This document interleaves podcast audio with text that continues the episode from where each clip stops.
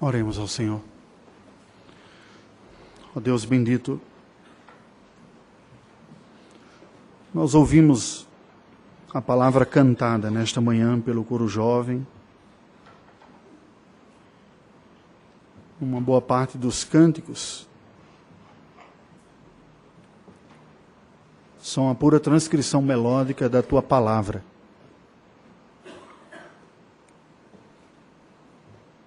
Ouvimos a exortação agora da necessária recordação de nossa parte, jovens,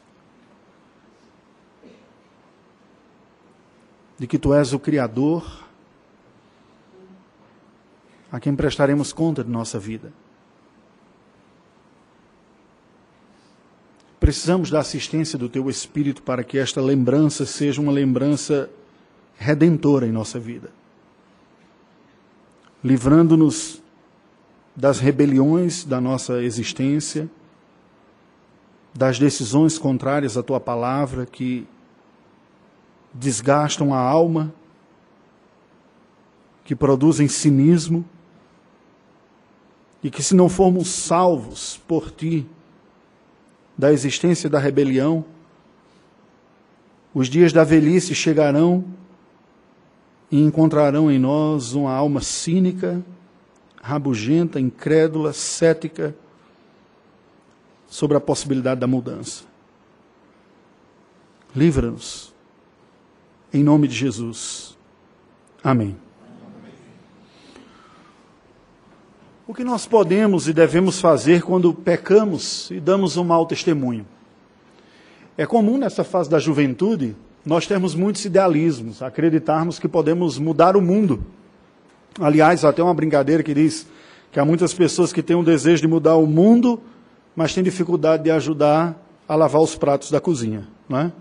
Então, uma perspectiva ufanista, muitas vezes, que nos toma, mas que na fase da vida, da juventude, é tomada muitas vezes por aquela sensação de que nem sempre o idealismo e o sonho vêm acompanhado da realidade. Frustrações ocorrem conosco constantemente. Muitas vezes é possível nós nos darmos com uma certa intemperança de nossa parte. Eu vou confessar um pecado recorrente meu durante toda a minha vida, desde os dias da juventude, para o qual eu sempre preciso de amigos que me exortem.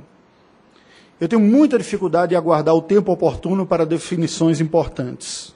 Costumeiramente, eu insisto em resolver logo as coisas e muitas vezes precipitadamente. Questões que seriam mais suavemente e melhor resolvidas um pouco depois. Não poucas vezes eu precisei repensar, redirecionar, em alguns casos até me retratar. A diferença entre a piedade de vida que nós devemos ter e a falha em conseguir atingi-la marca o drama dos crentes. Mas não é uma característica específica da juventude. É uma luta de todos nós como cristãos, inclusive se estendendo até uma fase mais adiantada da vida, como Abraão, personagem que nós temos estudado.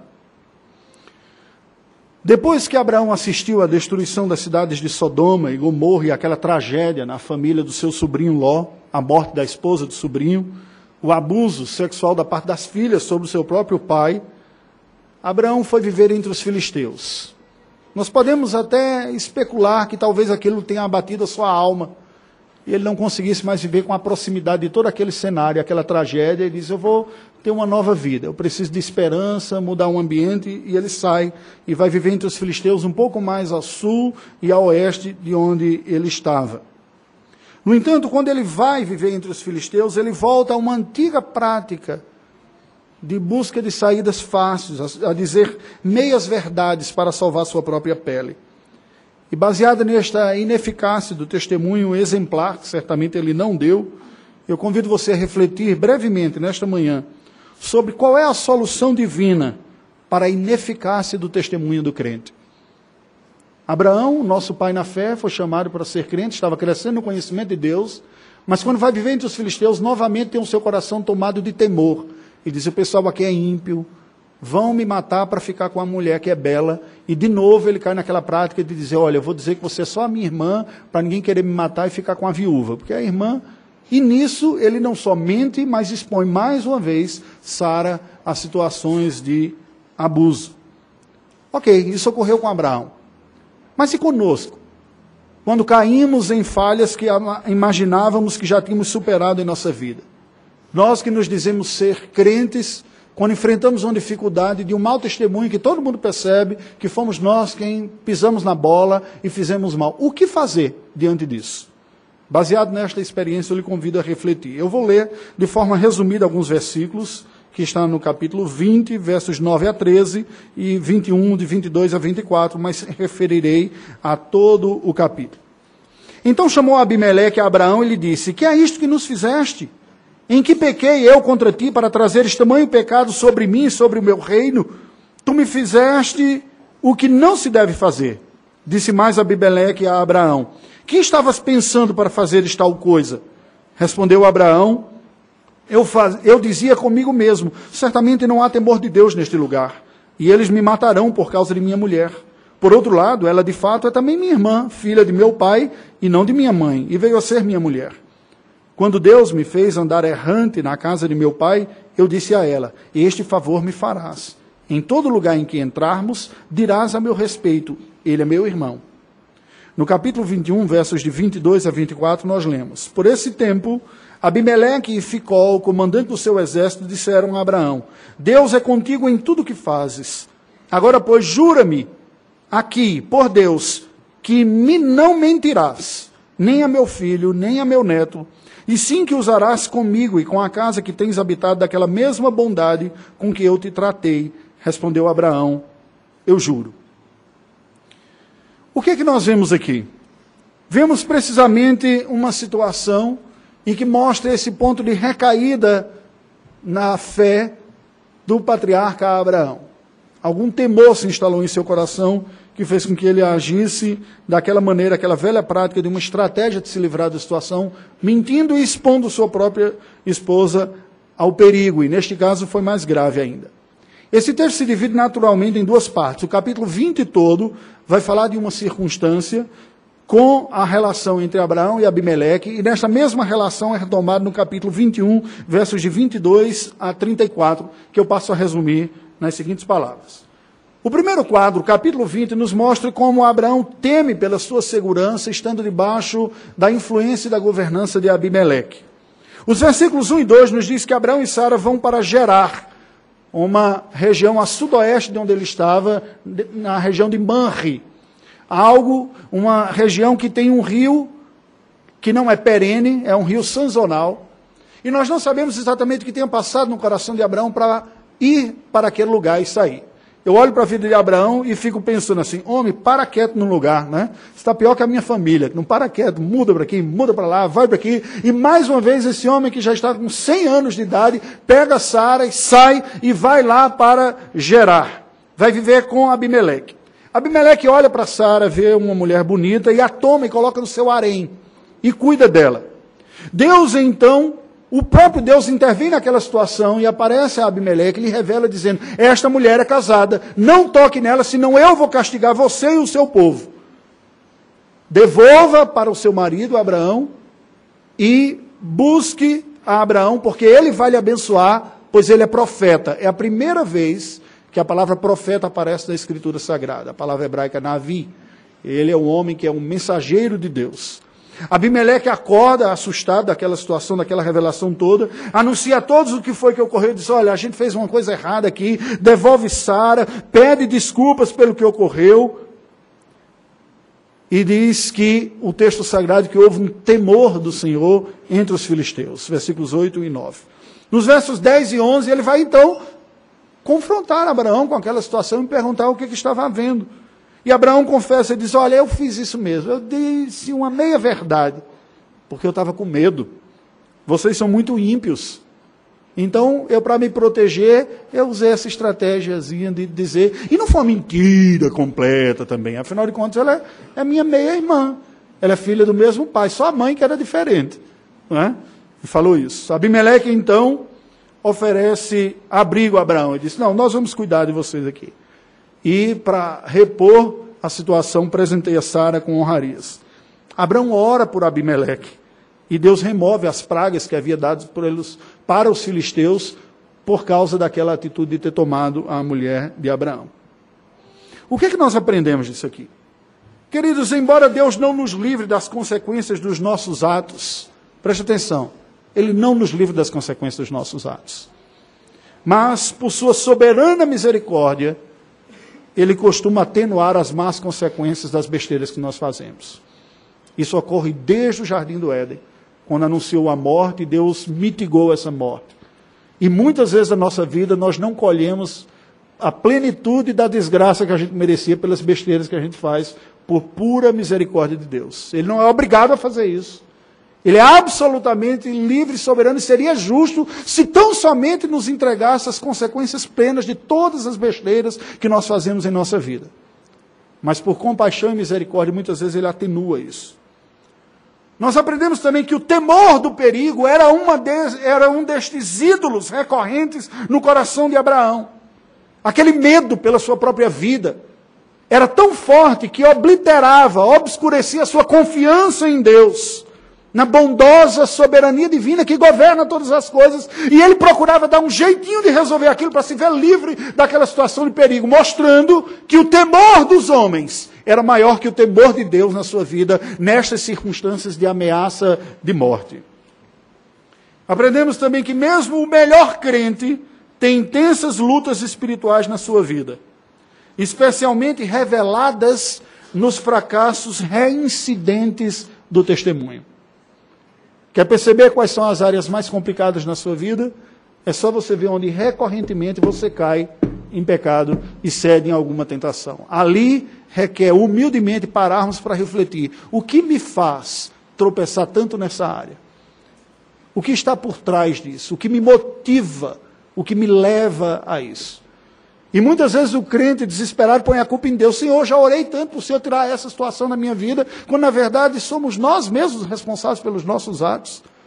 E Deus não tirará a tentação do nosso coração, mas Ele nos convida a nos rendermos em submissão de confiança nele, para temê-lo acima de tudo, desejá-lo acima de tudo e confiá-lo acima de tudo, porque todo pecado é consequência de não priorizar o Senhor como objeto de prazer, de confiança ou de temor.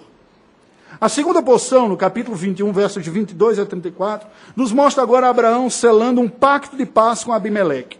Nos versos 22 a 24, Abimeleque pede a Abraão juras de fidelidade, de paz, verdade e aliança recíprocas, como nós lemos. E ele chega e diz: Olha, eu peço que você jure que, que você vai cumprir isso. E não minta, não. Não minta. Por que, que ele falou isso? Por causa do histórico de Abraão. Nos versículos de 25 a 27, nos mostra que eles selam aliança entre si após resolverem os seus conflitos. Houve uma disputa de um dos poços ali, eles resolvem aquilo. Nos versos 28 a 32, nós vemos Abraão selando com Abimeleque um pacto de demarcação da terra. Nós vamos ficar nessa região, você fica naquela outra, e assim eles estabelecem um acordo entre eles. E nos versos finais de 33 e 34, nós vemos Abraão adorando a Deus em Berseba, pacificando-se entre os filisteus, estabelecendo paz no meio daqueles povos que ele lá estava. O que aprendemos daqui? Preste atenção. Pecados cometidos e mesmo confessados com sinceridade e fé em Deus são perdoados. Graças a Deus por isso. E muitos que aqui estão precisam crer nisso para terem a sua alma aliviada do peso da consciência dos pecados que têm cometido. Pecados genuinamente confessados em arrependimento são perdoados mas comumente deixam marcas na vida e na memória de quem fez e sobre os outros. Quando aquela situação volta à tona e Abimeleque se aproxima e propõe um acordo de paz, ele lembra de Abraão e diz: Não minta, não. Por quê? Porque Abraão, em situação difícil, escapulia e dizia essas mentirinhas que eram uma meia-verdade, e era conhecido dos outros, era crente, mas tinha isso. A pessoa pode até não acreditar o outro em Deus, em Jesus, que perdoa e tudo mais, mas ele olha a vida e observa. E muitas vezes tem uma percepção melhor de nós mesmos do que nós, que sempre apresentamos nossas desculpas. Aprendemos que a conciliação entre conflituosos, pessoas que estão em conflito, requer de ambos um compromisso vital de pacificação. e um evitamento de circunstâncias conflituosas. Tem gente que é belicoso, não é? Parece que vive com uma boa briga. Se não tiver uma briga, ele não tem motivação para acordar. Ele diz: qual é a briga que eu vou ter hoje? Né? Inclusive na igreja. Eu me lembro de alguém que eu conversava, quando eu estava meio desanimado para fazer minha dissertação de mestrado, a pessoa falou: pega um assunto de briga, de polêmica, assim, aí você se motiva. Deu me livre, vai para lá, já tem briga demais na vida. Eu quero coisa que me encanta, e não coisa que para cavar briga nos outros. Mas tem gente que gosta de briga. E por isso nunca de fato resolve os conflitos. Quando Abraão e Abimeleque vão tratar das, das questões, eles nos mostram a sabedoria de vamos resolver isso. Há uma disputa pelo posto, por espaço, vamos estabelecer um acordo de paz, animais são sacrificados. E esse rito aqui, este pacto, dizia: nós estamos num, num pacto solene, tão grave quanto a nossa própria vida. Como que se eu não me empenhar em que essa paz seja duradoura, é como se a minha própria vida não tivesse o valor como a desses animais que foram mortos aqui. Isto era comum ocorrer na antiguidade, esses selos de paz com o sacrifício de animais representando a minha própria vida passiva de morte, se eu não me empenhar na paz que eu combinei com você aqui agora. Por fim, nós vemos que só o temor do Senhor cura a alma humana dos temores que escravizam. Só depois que Abraão, sendo liberto miraculoso e soberanamente por Deus daquela situação, pois Sara havia sido tomada pra, para o harém de Abimeleque, embora ele não a tivesse ainda desfrutado, mas Deus intervém, ele aprende aquela situação, volta, é exortado pelo ímpio sobre sua própria prática de pecado e de mentira, e neste ponto parece que o seu coração cresce numa maturidade para aprender a confiar em Deus e não nas suas capacidades de se livrar com jeitinho, com artimanhas das situações da vida. Isso lhe renova a fé. E o texto termina dizendo que Abraão adorou ao Senhor. É curioso porque quando outros temores se instalam em nosso coração, a fé e a espiritualidade diminuem de vigor. Quando nós nos sentimos abatidos e desanimados, muito comumente é porque há outros sentimentos e outras ideias, personagens e circunstâncias que de fato estão governando o nosso coração, impondo temores mais poderosos do que o temor a Deus, amores mais fortes do que o amor ao Senhor, confiança mais forte do que a confiança em próprio Deus. Mas quando nos arrependemos em sinceridade, confessamos ao Senhor, esse vigor espiritual é renovado, como foi na vida de Abraão também. O que esse texto está nos apontando? que nos dois encontros de Abraão com Abimeleque, o patriarca demonstrou um temor dos homens acima da fé ou do temor de Deus. E Abimeleque demonstrou uma confiança na promessa de que o patriarca cumpriria os propósitos que foram estabelecidos. Até mais confiança do que o próprio Abraão. Ele estava mais disposto à paz do que, de fato, Abraão acreditava que ocorreria. E ele viu e reconheceu que a bênção de Deus estava sobre a vida de Abraão. Não é curioso isso? Porque, ironicamente, era Abraão quem não estava confiando nisso. Por isso que usou aquela estratégia. Abimeleque disse: Eu vejo que Deus está com vocês e vai abençoar a sua família. Então vamos fazer um pacto de paz para que você não venha invadir a minha terra aqui e tomar. Parecia que ele acreditava mais na promessa de Deus que o próprio Abraão, que precisou dizer uma mentirinha ali para se salvar. Essa é a ironia desse texto aqui. Qual é a mensagem original desse texto?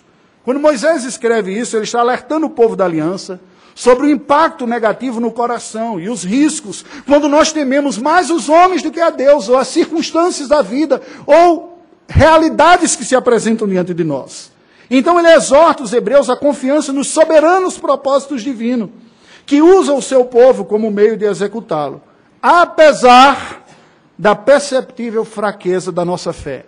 Em outras palavras, apesar de sofrermos as consequências das nossas falhas, Deus faz a sua obra através de pessoas que ainda estão em construção de fé e de santidade. Ainda estamos em construção. E nós que ainda estamos, somos instrumentos de Deus. Precisamos ter humildade para confiar na capacidade divina de fazer o seu propósito e não na nossa capacidade de ser um instrumento apropriado. O recado universal disso é que a glória divina se manifesta eficiente no soberano propósito redentor Preste atenção: Deus não divide a sua glória com ninguém, inclusive com a sua igreja. Quando nós estamos mais preocupados com a nossa imagem, a nossa reputação, nós estamos perdendo Deus de vista. somos pecadores. Quantas pessoas não ficam tentando esconder suas falhas e seus pecados com medo do que os outros vão achar ou vão pensar? O problema não é o que os outros vão achar ou pensar, o problema é isso existir em nós. E o nosso medo e temor deve ser da, da, da má influência ou do mau testemunho que dá a glória de Deus e a honra do Senhor. Mas Deus não depende de uma igreja perfeita para fazer a sua obra. Se precisasse, se dependesse disso, não havia necessidade do Redentor na cruz do Calvário. Se não fôssemos nós, de fato, pecadores carentes da graça de Deus, bastaríamos seguir os profetas. Se houvesse em nós a capacidade de cumprir a lei, bastaria aprender e obedecer, mas ninguém consegue. Então nós temos que ser humildes, descer do palanque e olhar para todo mundo e dizer: somos pecadores. Deus começou uma obra na minha vida que ainda está fazendo. E quando falharmos, humildemente admitirmos: pequei. Que Deus me perdoe, que você me perdoe. Mas Deus deu uma solução: Jesus. Não apenas para o perdão, mas para me refazer. O que nós devemos fazer quando o nosso testemunho falhar? Foi a pergunta que eu comecei e estou encerrando esse sermão. O que? Confessar o pecado. Em vez de justificar, esconder, fazer de conta, tentar pousar de bonzão, nós simplesmente admitimos. Porque o caminho da redenção é o caminho da verdade. A Bíblia diz: se confessarmos os nossos pecados, não se justificarmos ou se escondermos, se confessarmos. Ele é fiel e justo para nos perdoar e nos purificar. Admitir e anunciar que a salvação está em Jesus Cristo e que nós mesmos temos experimentado o seu perdão, a sua paciência e a sua renovação. Nós dependemos dele. Concluindo, irmãos, meu querido, minha querida, você que me ouve, todo pecado desonra a Deus. Com esta palavra eu não quero lhe estimular a continuar cometendo os mesmos erros, porque não só desonra a Deus, mancha o testemunho da igreja, mas traz consequências para a sua vida também. O que aparentemente pode ser uma solução mais fácil, mais rápido, em que você supostamente preserva a sua imagem, mas estraga a sua alma, desonra a Cristo com os pecados, não é o melhor caminho. O caminho de Deus para nós é o caminho da glória de Deus, não da nossa glória. Anunciemos o que temos experimentado: um redentor, um salvador, um perdoador de pecados aquele que nos alcança, nos perdoa, nos purifica e continua forjando a sua graça em nossa vida e nos moldando à sua semelhança. A glória da igreja não consiste na superioridade moral dela, mas na superioridade de Cristo, que satisfaz a nossa alma, que nos perdoa e que nos refaz. Sem isso, não há recomeços. Só resta preocupação com a reputação e a tentação do farisaísmo, de aparentar ser o que não somos. Curve a sua cabeça, vamos orar ao Senhor. Deus bendito, estamos diante da tua presença, por ti somos conhecidos. Somos chamados para refletir a imagem do teu filho Jesus, mas somos incompetentes para fazê-lo como deveria. Nesta manhã nós buscamos a Ti em oração, em primeiro lugar, clamando pela própria satisfação da nossa alma, pelo Teu Filho Jesus Cristo, como verdadeiro resolvedor dos problemas morais de nossa vida. Aquele que na cruz pagou por todos os nossos pecados, pelos que percebemos e os que não percebemos, pelos que ficaram explicitados aos olhos dos homens e por aqueles que ficaram ocultados por aqueles que ficaram ocultados porque eles não perceberam, ou ficaram ocultados porque na tentação nossa nós enganamos, nós escondemos. Senhor, só tu nos sondas e nos conheces plenamente. Embora não tenhamos a necessidade de dizermos para todos todas as lutas que nós temos, nós queremos dizer ao Senhor, como igreja, nesta manhã: somos pecadores, falhos, fracos, egoístas.